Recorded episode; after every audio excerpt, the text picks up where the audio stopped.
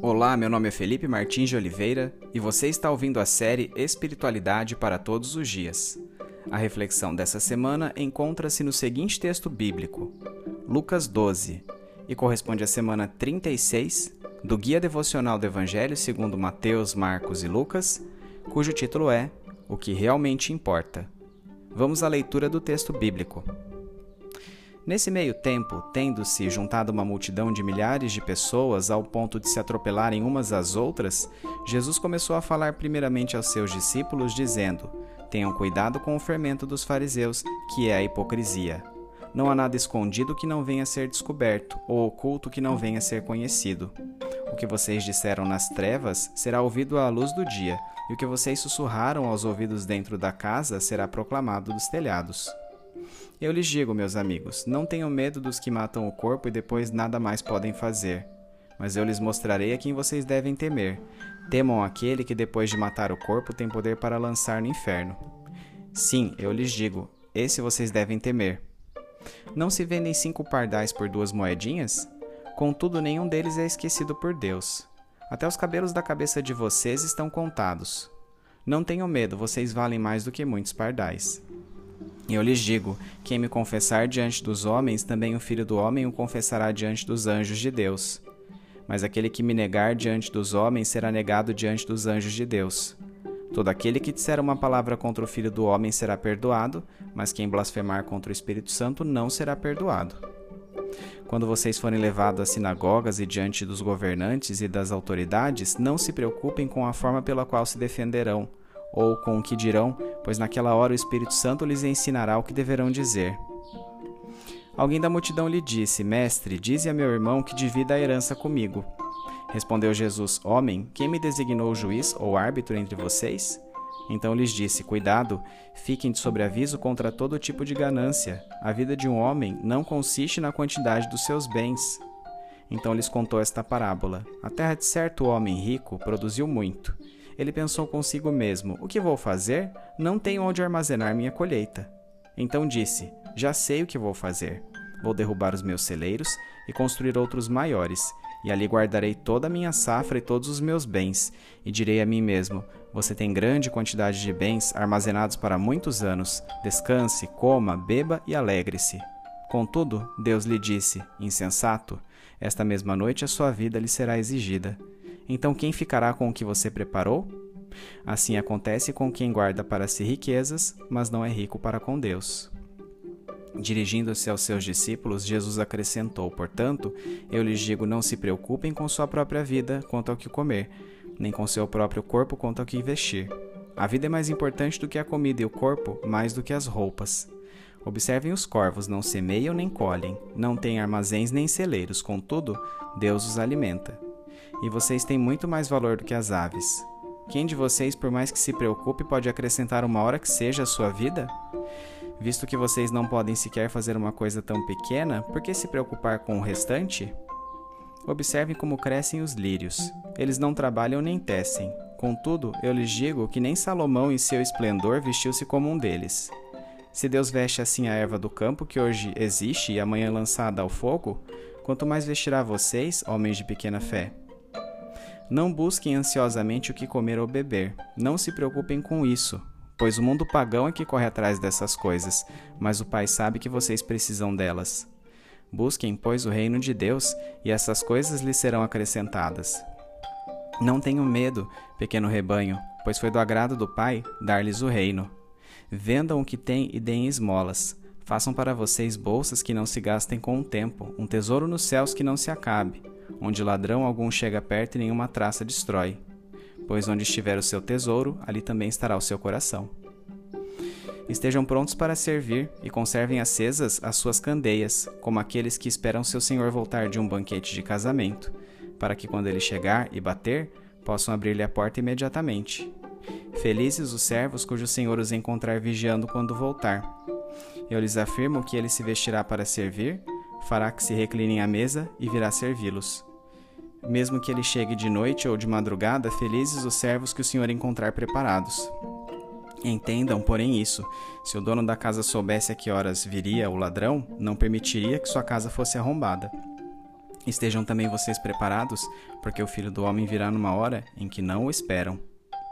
Pedro perguntou: Senhor, estás contando esta parábola para nós ou para todos?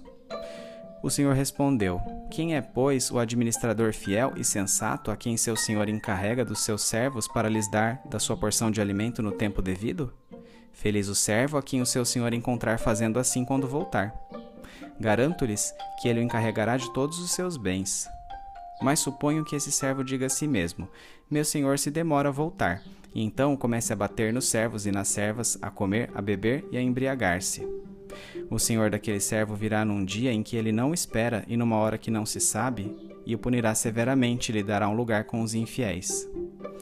Aquele servo que conhece a vontade de seu senhor e não prepara o que ele deseja nem o realiza receberá muitos açoites mas aquele que não conhece e pratica coisas merecedoras de castigo receberá poucos açoites. A quem muito foi dado, muito será exigido, e a quem muito foi confiado, muito mais será pedido. Vim trazer fogo à terra, e como gostaria que já estivesse aceso. Mas tenho que passar por um batismo, e como estou angustiado até que ele se realize. Vocês pensam que vim trazer paz à terra? Não, eu lhes digo. Ao contrário, vim trazer divisão. De agora em diante haverá cinco numa família divididos uns contra os outros, três contra dois e dois contra três. Estarão divididos pai contra filho e filho contra pai, mãe contra filha e filha contra mãe, sogra contra nora e nora contra sogra. Dizia ele à multidão: Quando vocês veem uma nuvem se levantando no ocidente, logo dizem vai chover, e assim acontece. E quando sopra o vento sul, vocês dizem vai fazer calor, e assim acontece. Hipócritas, vocês sabem interpretar o aspecto da terra e do céu. Como não sabem interpretar o tempo presente? Por que vocês não julgam por si mesmos o que é justo? Quando algum de vocês estiver indo com seu adversário para o magistrado, faça tudo para se reconciliar com ele no caminho, para que ele não arraste ao juiz, o juiz o entregue ao oficial de justiça e o oficial de justiça o jogue na prisão.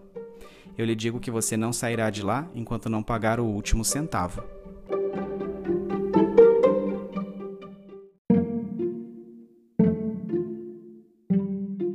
Na semana passada, vimos como Jesus censurou a religião exterior dos judeus.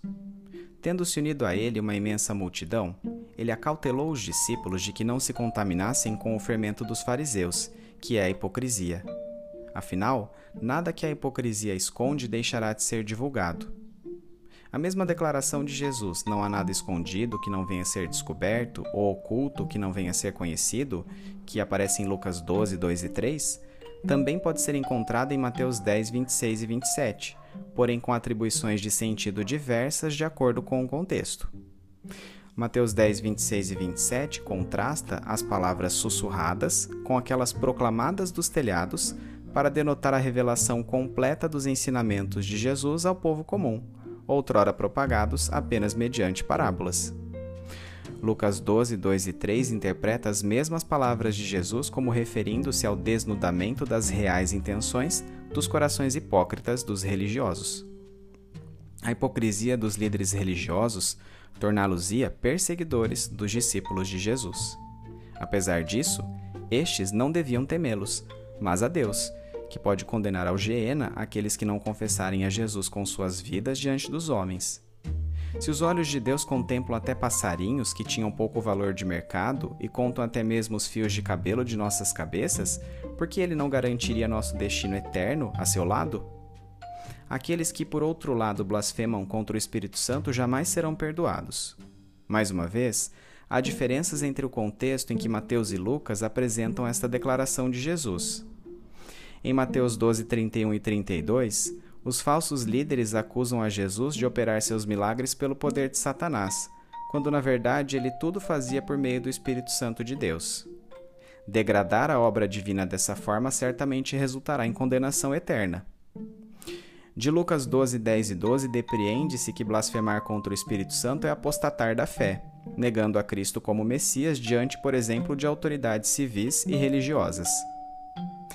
Enquanto Jesus falava, o indivíduo da multidão pediu que ele intermediasse a divisão de herança entre ele e seu irmão. Embora egoísta, o pedido deste homem reflete seu conhecimento da autoridade rabínica de Jesus em ajuizar sobre tais questões. Jesus, entretanto, recusou este enfoque secular de seu ministério. e emitiu uma severa advertência contra o desejo pelas riquezas. Para ilustrar sua reprimenda, contou uma parábola em que um homem rico desejava ampliar ainda mais seu patrimônio, deleitando-se nele quando na verdade morreria naquela mesma noite. O ensino desta parábola ecoa as palavras que Jesus proferiu em seu Sermão da Montanha. É significativo perceber que o homem da ilustração de Jesus obteve suas riquezas de forma honesta, e ele o está condenando não por uma suposta falta de integridade, mas por dar a errônea prioridade à vida terrena. Ninguém pode dizer-se cristão enquanto destina sua vida a acumular riquezas. Não somente o rico pode ter Mamon, o deus das riquezas, como seu ídolo, mas também aquele que, não importando seu poder aquisitivo, está sempre ansioso quanto às suas necessidades básicas, uma vez que isso demonstra falta de confiança na provisão de Deus. Assim como Deus fornece alimento às aves dos céus e vestimento aos lírios do campo, ele certamente proverá nosso sustento, algo que jamais poderemos assegurar com uma atitude ansiosa. Deve haver distinção de conduta entre aqueles que conhecem a Deus e os pagãos que ainda não o conhecem. De fato, Jesus assinala que esta diferença é uma conversão de nossas buscas, que devem estar direcionadas ao estabelecimento do reino de Deus. Cristo nos assegura que o anseio pelas coisas espirituais por si garante o fornecimento para as necessidades físicas. Por isso, nossa atitude deve ser a de enfrentar os problemas à medida que eles surgem, em detrimento de antecipar sua eventual ocorrência. A ansiedade é, em si, um esforço inútil para obter o comando daquilo que não podemos controlar. Acima de tudo, a crença na supremacia do reino de Deus sobre a ordem terrena deve nos mover não ao acúmulo de bens, mas ao desenvolvimento de nossa salvação. O tempo que precede a completa chegada deste reino pode ser comparado com a espera de alguns servos pelo retorno de seu senhor de um banquete, deverão permanecer vigilantes, com suas candeias acesas em meio à noite escura. Embora, na vida ordinária, o Senhor seja servido pelos escravos, Jesus afirma que a recompensa por esta vigilância será tão grande que os empregados é que serão servidos por seu Senhor. Em outra comparação de Jesus, ele alerta que os cristãos precisam estar preparados para sua segunda vinda, mesmo sem saber qual a hora exata deste acontecimento, diferente do dono de uma casa que é apanhado de surpresa por um ladrão. A este ponto, Pedro perguntou a Jesus para quem ele dirigia suas palavras, aos discípulos ou à multidão. Em resposta, Jesus contou mais uma parábola, usando a figura de um administrador ao qual seu senhor encarrega inicialmente seus servos e que, mostrando-se confiável no cumprimento desta tarefa, é promovido a mordomo. Tal postura contrasta com o empregado que não se mostra digno da tarefa que recebeu de seu senhor, agindo levianamente. A este, não apenas será negada sua recompensa, mas atribuída uma severa punição. Assim como os cristãos terão diferentes níveis de galardões, assim também haverá diversas categorias de punição aos não cristãos. Nesse sentido, respondendo à pergunta de Pedro, as palavras de Jesus se destinavam tanto aos seus seguidores comuns quanto aos líderes da igreja nascente, embora com maior grau de cobrança destes últimos. Mostrar-se fiel ou infiel a Jesus certamente traria divisão entre as pessoas, fazendo com que elas se espalhassem como quando se ateia fogo em seu meio, Apesar disso, Jesus estava ansioso por cumprir a missão que o Pai lhe designara, mesmo que isso se desse às custas do doloroso batismo da cruz. De fato, o reino de Deus invadia a história, mas as pessoas, embora tão afeitas às previsões atmosféricas, permaneciam espiritualmente insensíveis, sem saber reconhecer a iminência deste governo. Mais uma vez, uma variante desta passagem foi colocada em contexto diferente por Mateus, quando os fariseus e saduceus pedem um sinal do céu a Jesus. Em Lucas, a resposta de Jesus é estendida a todos os seus ouvintes. Para quem prestar atenção aos sinais espirituais da inauguração do reino dos céus, a reação deveria ser a de reconciliação para com Deus, da mesma forma que um querelante sabiamente tenta resolver uma questão com outra pessoa antes que a causa seja levada ao juiz.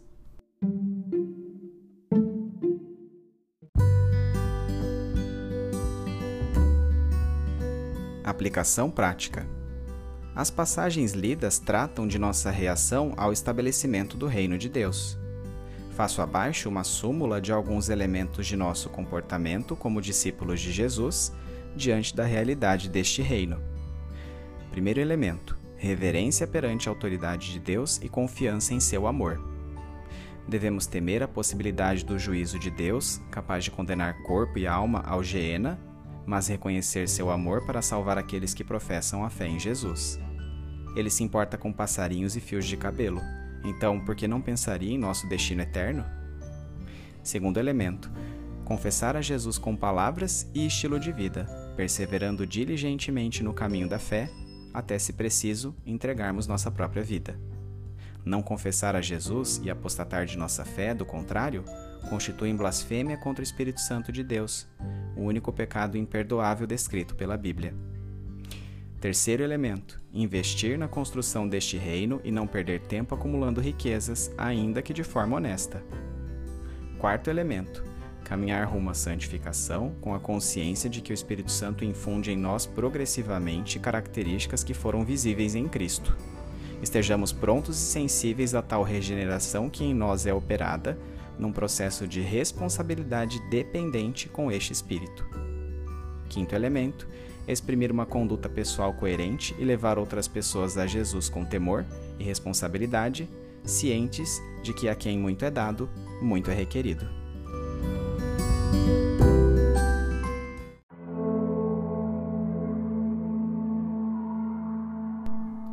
Trazendo da mente para o coração. Vigilância. Seu reino já chegou, Senhor, e está dentro de mim. Sim, o grande Deus habita em mim através do Espírito Santo. Mas este reino ainda não está cabalmente estabelecido. Tudo se completará quando Jesus vier a este mundo pela segunda vez. Até que isso ocorra, devo ser como um servo que segura sua candeia acesa no meio da noite para esperar o retorno de seu Senhor. Preciso vigiar minhas intenções e meu real caráter, que não estão escondidos diante de seus olhos.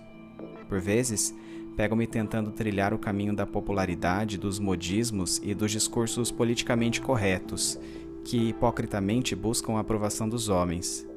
Perdoe-me, Senhor, pela falta de vigilância na pureza de seus ensinos. Que eu seja achado servo aprovado, em prontidão quando Jesus despontar novamente à visão de todos. Fidelidade. Da mesma maneira que um escravo é promovido a mordomo por ter se mostrado confiável nas tarefas às quais foi designado, quero ser um administrador zeloso de minha vida, a fim de que ela não resulte em meu próprio conforto, mas sirva às demais pessoas, para assim levá-las ao conhecimento de Jesus Cristo. Ajude-me, Espírito Santo, a olhar mais para meu próximo. Dê-me iniciativa, conceda-me sensibilidade para fazer-me presente entre os que sofrem de modo que vejam por minha vida as mãos perfuradas de meu doce Jesus. Discernimento.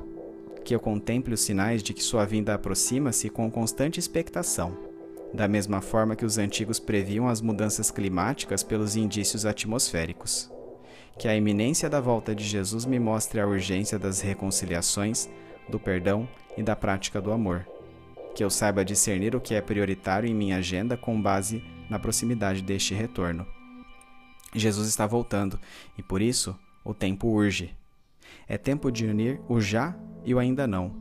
O reino de Deus, que por enquanto é uma realidade interior, em breve será à vista de todas as nações, quando então será impossível que qualquer joelho permaneça estendido diante do terror amoroso de Sua presença.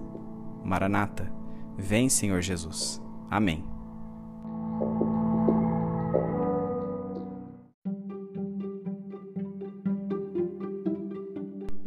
Medite mais sobre este texto ao longo da semana.